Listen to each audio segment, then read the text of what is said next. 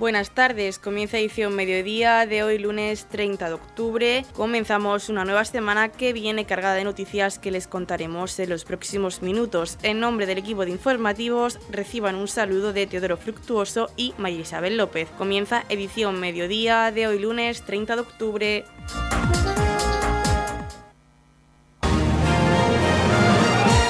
Edición mediodía. Servicios informativos.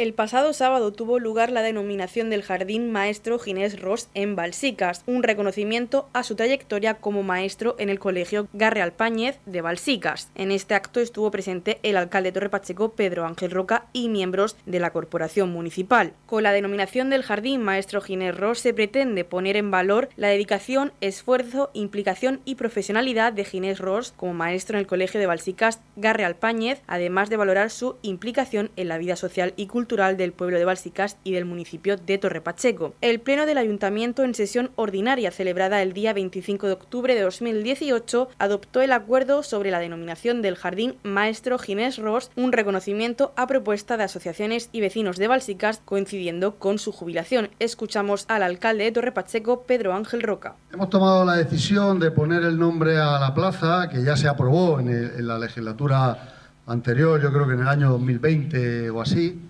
19 o 20 se aprobó el, poner una plaza a nombre tuyo muy merecida y hemos tomado la, determinación de ponerla, de ponerle el nombre ya. La plaza hay un proyecto iniciado para poder arreglarla, pero no hemos querido esperar porque, bueno, no importa que la plaza tenga nombre y se pueda arreglar posteriormente. Eh, Ginés es un balsiqueño nacido en Balsica, criado en Balsica y que ha trabajado en Balsica en pro de todos sus vecinos, ¿no? Y además desde bien joven. Eh, es cierto que ha participado en su época joven, en lo que eran los antiguos teleclub. Yo lo he conocido también. Yo también lo he conocido. Entonces, eh, después estudió magisterio Después, lo que pasa cuando uno saca la carrera magisterio, que estás moviéndote por distintos colegios hasta que consigue tu plaza definitiva, que fue por allá a finales de los años 90, ¿no? Sí. Pues, conseguiste en el 90 y... en, el 95 conseguiste la plaza, ¿no? bueno, no, la plaza en el 85, lo que pasa es que... Sí, no digo la definitiva. tu plaza definitiva en Balsicas, además, ¿no? Es decir, en tu pueblo. Y eso es un orgullo para una persona que quiere tanto a su pueblo, ¿no? que te concedan encima de todo tu plaza en, tu pueblo. Has sido una persona que has colaborado en todo lo que se movía en Balsica, con la juventud, con las asociaciones culturales, con el club de fútbol. Yo creo que es, es muy adecuado que esta plaza lleve tu nombre porque fuiste una persona colaboradora en el nacimiento del club de fútbol de Balsica, incluso en la construcción del campo de fútbol.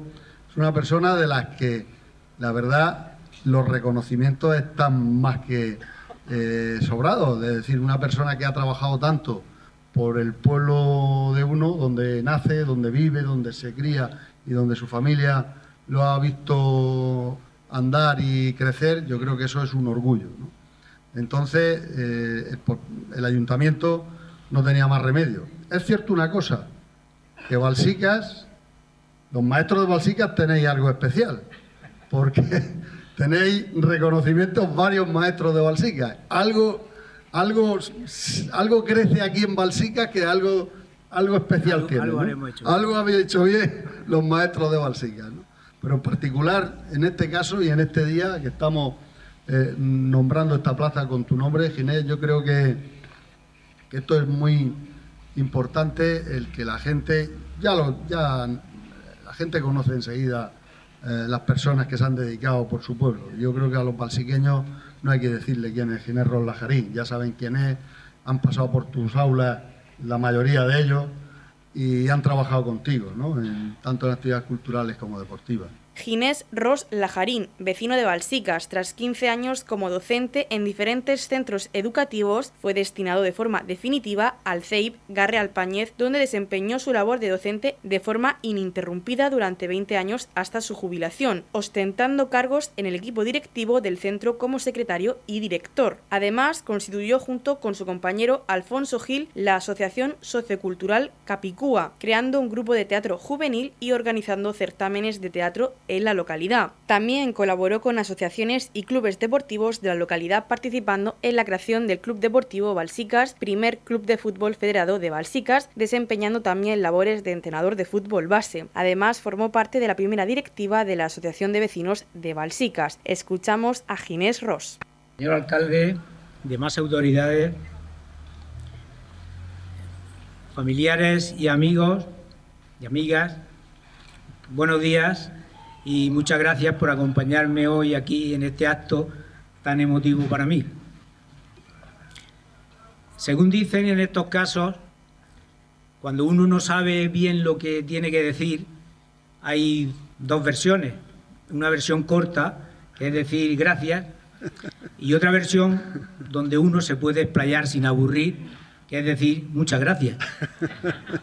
Yo a mí espero que me permitáis extenderme un poquito más para poder agradecer, en primer lugar, a la comunidad educativa del Colegio Garreal Pañez, que a través de su consejo escolar pues tuvo la idea de proponer que un espacio público aquí en Balsica llevara mi nombre.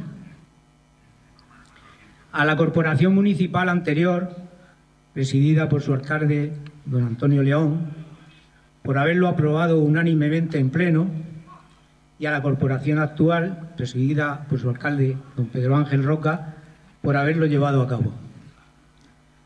Sin negar que me hace mucha ilusión recibir este reconocimiento en mi pueblo, en el que nací, vivo desde entonces y he desarrollado la mayor parte de mi actividad profesional como maestro además de promover y participar en actividades socioculturales y deportivas y en varias asociaciones. Cuando mis compañeros me comunicaron la propuesta, pensé y sigo pensando que no soy merecedor de este reconocimiento.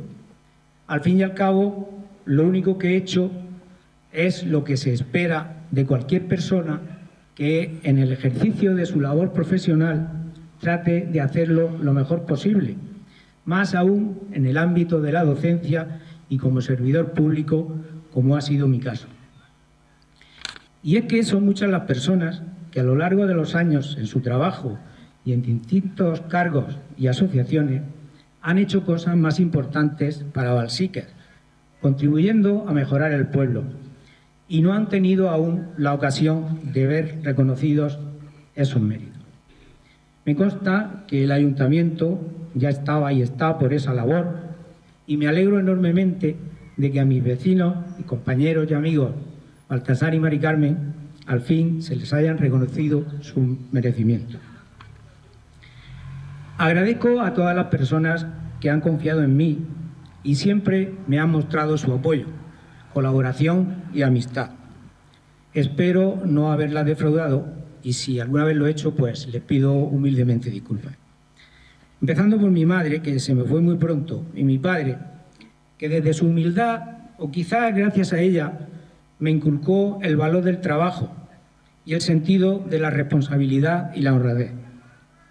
Él, que todos los días desde su jubilación pasaba por aquí, gracias a su sacrificio y privaciones, hizo que pudiera cambiar el martillo y el yunque por la tiza y la pizarra al principio y el ordenador y la PDI después, y realizara mi auténtica vocación, aunque la fragua también me gustaba. A mi mujer, que ha estado siempre a mi lado, llevando el timón familiar con pulso firme y buen rumbo. A mis dos hijos, mis nueras y ahora mi nieto y mis dos nietas, que cada día, cada día me transmiten esa alegría de vivir. Al resto de mi familia, las dos ramas de mi árbol, Ros y Lajarín, cuyo cariño siempre he sentido muy sincero y cercano. Desde aquí quiero corresponderle. Mis abuelas, mi madrina, tías y tíos, tía Silvestra, primas, primos de una y otra rama, al igual que a mi suegra, mi cuñado, mi cuñada, mi ahijada y en general a mis amigos y amigas. Dice un viejo proverbio africano que para educar a un niño hace falta toda la tribu. En el Colegio Barrio Alpañés sabemos de eso y hemos estado siempre comprometidos en esa tarea todos, sin excepción, porque yo en ese aspecto tuve mucha suerte.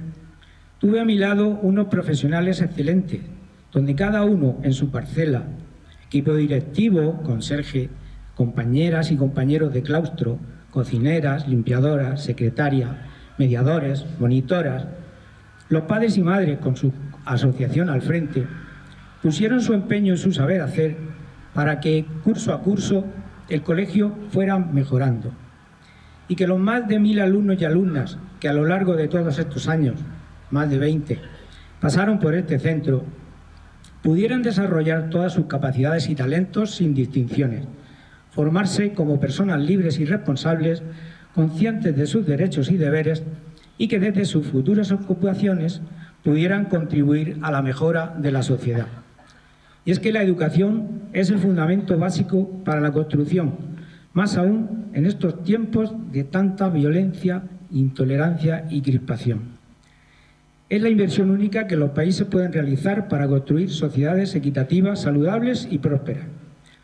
Los docentes tenemos varios privilegios, además de las vacaciones, pero yo creo que el que más nos recompensa es encontrarnos con antiguos alumnos y alumnas que con sus vidas ya encauzadas, desarrollando distintas profesiones, en muchos casos con bastante éxito, y a los que a veces nos cuesta reconocer en aquellos niños y niñas, todavía siguen guardando buenos recuerdos de sus años de colegio y nos llaman maestro y maestra.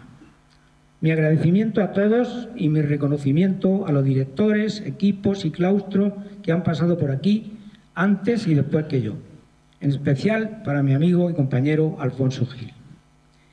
Quiero terminar diciendo que el espacio elegido para este reconocimiento no puede ser más idóneo, ya que está en el entorno donde más tiempo de mi vida profesional y de ocio he pasado. El colegio y el campo de fútbol, que junto con otros amigos al principio de los 80 tuvimos el privilegio de contribuir a su construcción, empleando nuestro tiempo libre, la de horas que habremos echado, cuando no era más que un bancal haciendo un gran campo con instalaciones decentes y que después, gracias al trabajo y dedicación de otras personas y del ayuntamiento, se han ido ampliando y mejorando y hoy sean un orgullo para todos. Felicitaciones a todos ellos. Espero que este sea un espacio que sirva de lugar de encuentro y esparcimiento y que todas las personas, pero sobre todo los niños y niñas, puedan disfrutarlo. Muchas gracias. Noticias, edición mediodía. El concejal de Cultura Javier Plaza acompañó al escritor Pedro López Martínez en la presentación de su nuevo libro de poemas Luz en la Nada en el Salón de Actos de la Biblioteca Pública Municipal de Torre Pacheco, enmarcado en las actividades celebradas por el Día de las Bibliotecas. Pedro López Martínez nació en Moratalla en 1967, es autor de los poemarios Imágenes de Archivo en el año 1993, El Otoño de los Tristes en 1995, Necedarius, Viceversa, etc. en 1995 1999 y de también en Renacimiento, Libro Ciudad en 2006, 23 Premio de Poesía Vicente Gaos, así como el volumen de relatos La Sonrisa del Ahorcado, publicado en el año 2013. Escuchamos al escritor Pedro López Martínez. Es un, libro de poemas, un libro de poemas que recoge poemas de, los últimos 15, 20 años de mi trayectoria. Eh, y creo que es un libro, mi quinto libro de poesía, y creo que es precisamente por ser el último de, todos, pues lo considero el, más maduro, un salto de, madurez dentro de lo que ha sido mi trayectoria desde hace 30 años. 1993 eh, se publicó el primero y después de esta trayectoria larga, pues eh, Luz en la Nada pretende ser un libro un poco clarificador eh, que ahonda un poquito más en, mis... En todas esas cosas que uno lleva ahí en la cabeza y que a través de las palabras trata de sacar a la luz. Pedro López nos comentó que hacía 10 años, desde su última publicación, un volumen de relatos que también presentó en Torre Pacheco. Sí, y no fue de poesía, fue un, volumen de relatos eh, que precisamente también estuvo aquí, estuve presentándolo, eh, con el Club de Lectura, eh, que en aquel tiempo funcionaba muy bien en, esta localidad y le venía comentando al concejal precisamente, Javier, que, es un sitio espectacular, la, biblioteca pública de, Torre Pacheco. Yo que ahora estoy siguiendo un itinerario de, de bibliotecas, de club de lectura, pues la verdad es que es impresionante el espacio, y lo cuidado que está y, no sé, tanto el exterior como el interior. Es una biblioteca de esas que dan envidia. Yo soy muy de biblioteca, soy una persona que defiende la biblioteca como quizá el espacio más democrático que hay. Ahí cabe todo en una biblioteca, caben todos los credos, todas las culturas, todas las lenguas, y todos los pensamientos y es envidiable que, Torre Pacheco pueda presumir de, de, esta biblioteca. Aparte de La Luz en la Nada, su nuevo libro de poemas nos comentó con qué publicaciones se quedaría de las que ha escrito. Bueno, esto es como cuando se le pregunta a un padre por, por sus hijos, ¿no? Eh, me quedo con todos, lo que pasa es que es cierto que hay una evolución y que al principio uno no tiene las mismas, la misma técnica, no tiene tampoco el mismo estilo forjado. Y aunque los temas suelen ser casi siempre los mismos, es verdad que la manera de acercarse a ellos eh, varía, varía con el paso del tiempo, con la experiencia. Eh, quizá uno se va depurando un poquito más, en lugar de hacerse más barroco, de hacer cosas más complicadas, uno va buscando lo esencial, la sencillez, que creo que al final es, el, ámbito verdadero de la poesía. Eh, la prosa, las novelas buscan quizá otros medios, buscan también eh, que el lector quiera seguir página a página hasta llegar al final. Sin embargo, la poesía requiere de, algo más reposado, un, quedarse más tranquilo delante de la página, incluso muchas veces no dan ganas de seguir, quedarse con el poema. Entonces, Quizá me quedo con el último por eso, porque, porque necesita mi apoyo ahora más que ninguno de los otros. En la comunidad de regantes del campo de Cartagena aplicamos las últimas tecnologías en sistemas de control y distribución, lo que nos ha convertido en un modelo de gestión eficiente del agua gracias al alto nivel de concienciación de nuestros agricultores que trabajan a diario por la sostenibilidad y el respeto al medio ambiente la comunidad de regantes del campo de Cartagena les ofrece la noticia agrícola del día.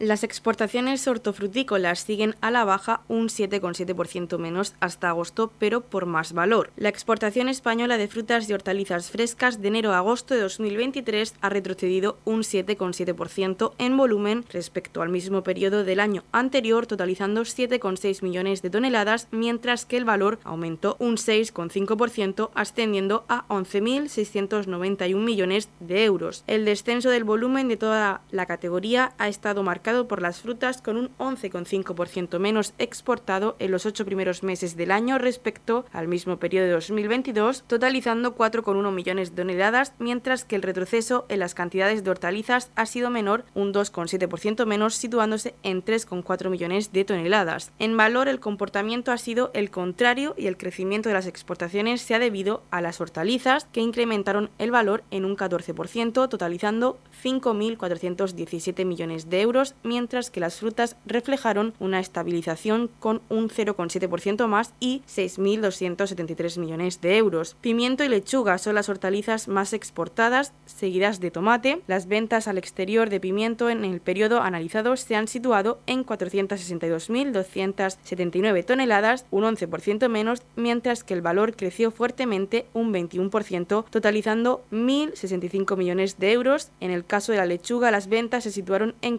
461.723 toneladas, menos de un 4% por un valor de 613,6 millones de euros, un 9,5% más. En cuanto al tomate, las exportaciones se situaron en 410.113 toneladas, un 7% menos, y 837 millones de euros, un 5% más. En fruta, las más exportadas hasta agosto han sido los cítricos, seguidos de la sandía, cuyas ventas al exterior ascendieron a 608.016 6 toneladas, un 5% menos, y 459 millones de euros, un 4% menos. Destaca también el melón, con 271.613 toneladas, un 6,5% menos, y 261,5 millones de euros, y la fruta de hueso. Dentro de la fruta de hueso destaca la nectarina, con 213.995 toneladas, un 7% más, y 361 millones de euros, un 2% menos, mientras que el melocotón registró un comportamiento negativo, con 109.154 toneladas, un 45% menos, y 156 millones de euros, un 51% menos, según los últimos datos actualizados del Departamento de Aduanas de la Agencia Tributaria procesados por la patronal FEPEX.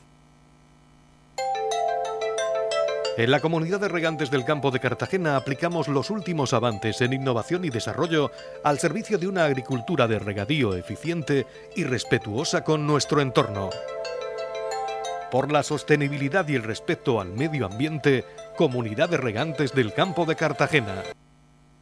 En la mañana del domingo 29 de octubre tuvo lugar la entrega de premios del 29 concurso de narraciones cortas Villa de Torre Pacheco 2023 y del premio del noveno concurso de microrelatos de la Biblioteca Pública Municipal de Torre Pacheco. El acto se desarrolló en el Salón de Actos de la Biblioteca Pública Municipal de Torre Pacheco dentro de la programación de actividades del Día de las Bibliotecas que se ha celebrado este año bajo el lema Tejiendo Comunidades. En la Biblioteca Pública Municipal de Torre Pacheco estuvieron presentes el alcalde de Torre Pacheco, Pedro Ángel Roca, el concejal de Cultura, Javier Plaza, miembros de la Corporación Municipal, la bibliotecaria municipal Juan y Manzanares y público asistente. El concejal de Cultura entregó el premio a Manuel Gracia Sierra, ganador del noveno concurso de microrelatos de la Biblioteca Pública Municipal de Torre Pacheco. Manuel Gracia no pudo estar presente en este acto, pero sí quiso mandar un vídeo de agradecimiento. Por su parte, el alcalde de Torrepacheco fue el encargado de entregar el premio del 29 concurso de narraciones cortas Villa de Torrepacheco 2023 a la escritora extremeña Rosa López Casero por su obra Sabor a mandarinas. La ganadora se mostró feliz de ganar este premio y quiso hacer un pequeño relato del argumento de su obra.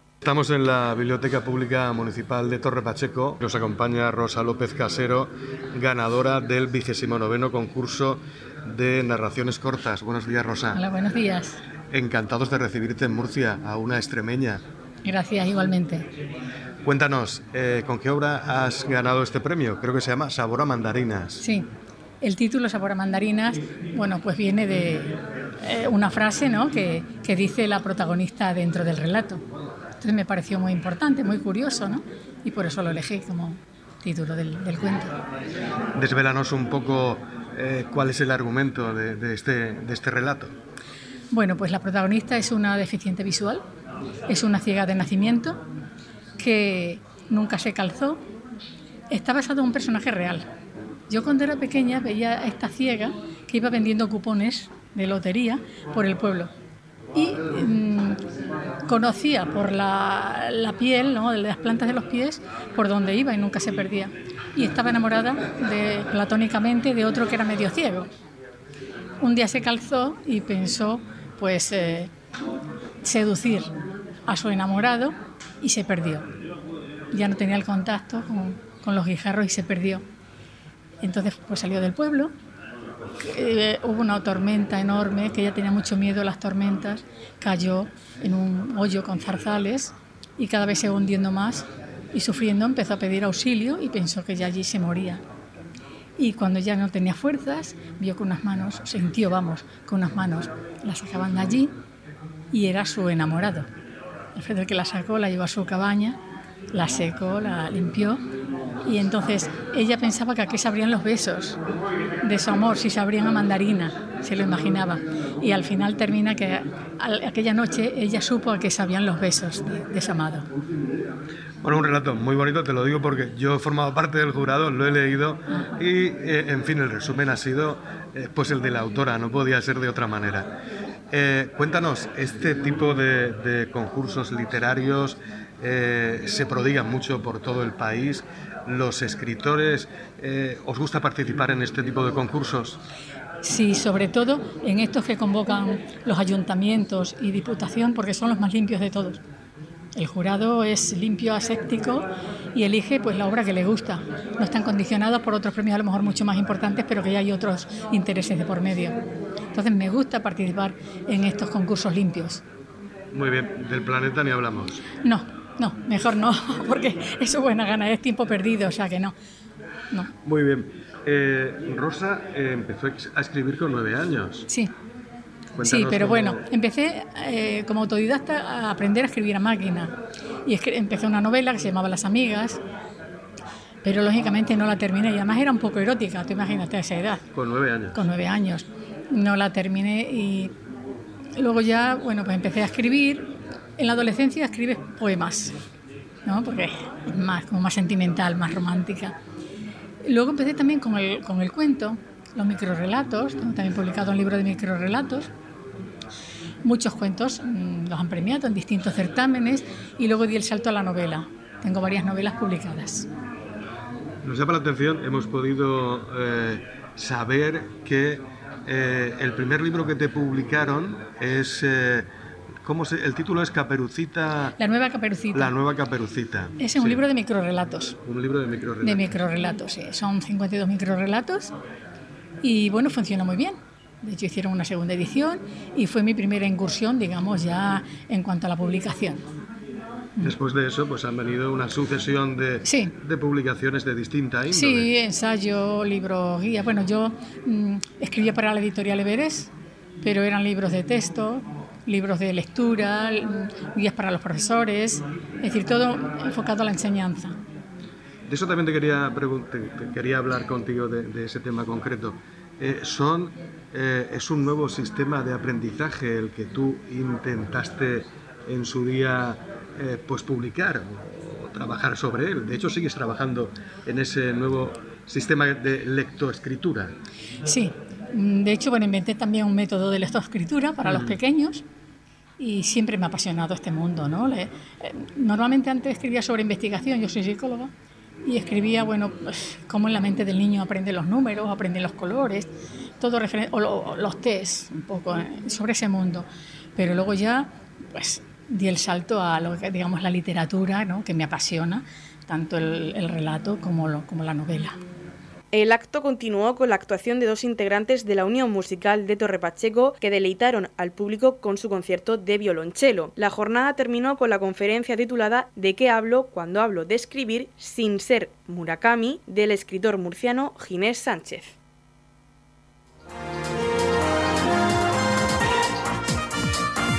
Edición Mediodía, el pulso diario de la actualidad local. El alcalde de Torre Pacheco, Pedro Ángel Roca, visitaba la empresa Caramelos Cerdán, una mercantil de carácter familiar fundada en 1914 en Torre Pacheco.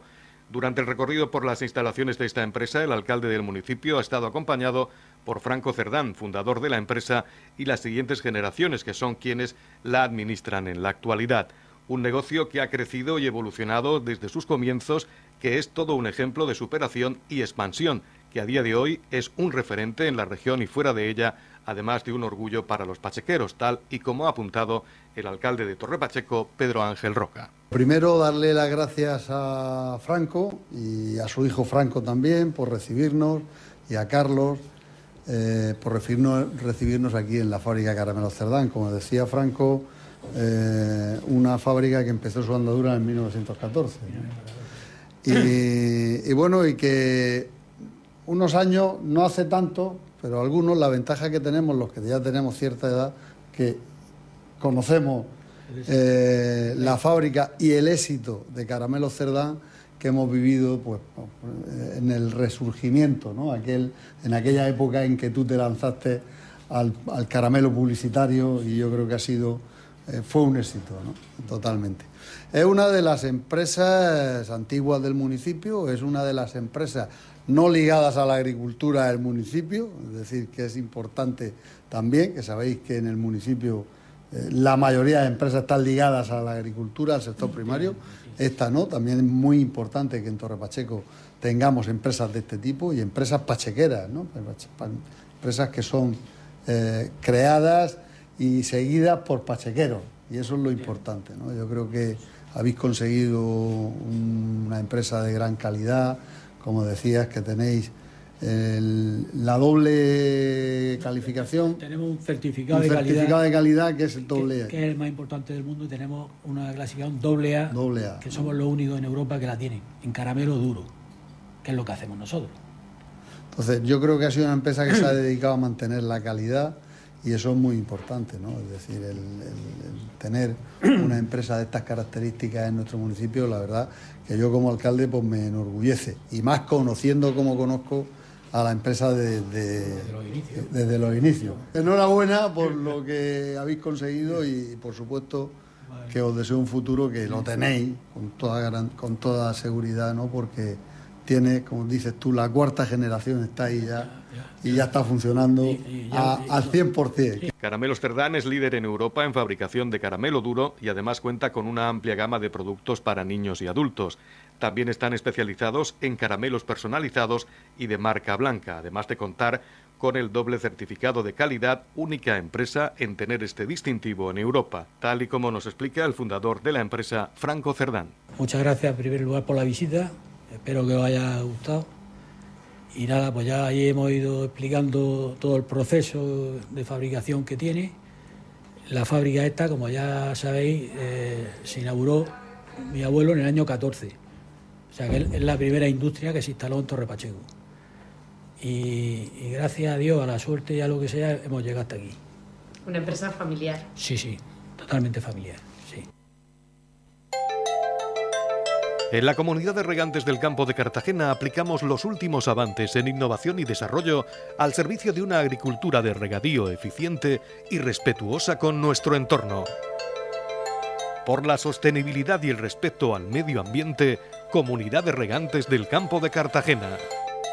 La Comunidad de Regantes del Campo de Cartagena les ofrece la información del tiempo. A continuación, conocemos la información meteorológica para hoy, lunes 30 de octubre, en la región de Murcia. Bajan las mínimas, cielos muy nubosos con probabilidad de precipitaciones de madrugada en general débiles tendiendo a intervalos nubosos durante el día, temperaturas mínimas en ascenso, máximas con ligeros cambios y vientos de componente oeste. La capital Murcia alcanzó una máxima de 27 grados y una mínima de 13. El campo de Cartagena alcanzó una máxima de 20 grados y una mínima de 15. En el Mar Menor las temperaturas serán de 24 grados la máxima y la mínima de 14 y aquí en Torre Pacheco la máxima que tendremos será de 24 grados y la mínima de 14 grados.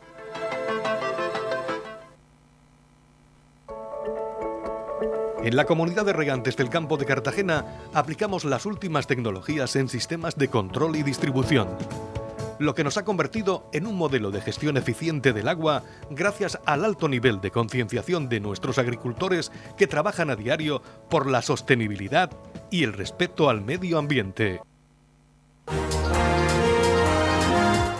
Hasta aquí lo más destacado de la información local. Volvemos con más noticias a partir de las 8 y media con edición de tarde. Y recuerden que edición mediodía lo pueden volver a escuchar en los podcasts de esta emisora que los pueden encontrar en el Facebook de Radio Torre Pacheco y también a través de nuestra web radiotorrepacheco.es donde encontrarán información actualizada. Les deseamos que pasen muy buena tarde lunes.